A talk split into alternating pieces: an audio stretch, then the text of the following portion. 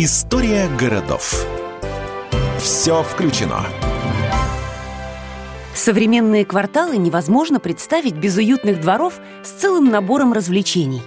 Но так было далеко не всегда. Продолжаем вспоминать, как в наших городах появились объекты, которые делают жизнь комфортной. У московских дворов длинная история. О том, как они выглядели в конце XIX века, мы знаем по картине Поленова – Живописная, почти деревенская лужайка с церковью на заднем плане. В те времена дворы были хозяйственной территорией, а не местом отдыха.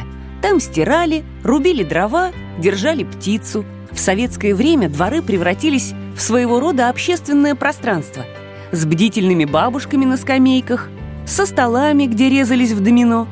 В начале массового строительства в 50-х годах дворам поначалу придавали большое значение – в экспериментальном квартале в Черемушках было много зелени, сеть дорожек. А во дворе самой первой хрущевки, еще четырехэтажный, даже построили бассейн. В 70-е и 80-е дворы многоэтажек стали гораздо менее уютными, но еще годились для детских игр, благо не были переполнены автотранспортом. А вот в 90-х в стандартном дворе новостройки оставалось все меньше спокойного и безопасного места – к счастью, сегодня ситуация другая. Популярной и востребованной стала концепция «двора без машин». В нем детские и спортивные площадки, места отдыха.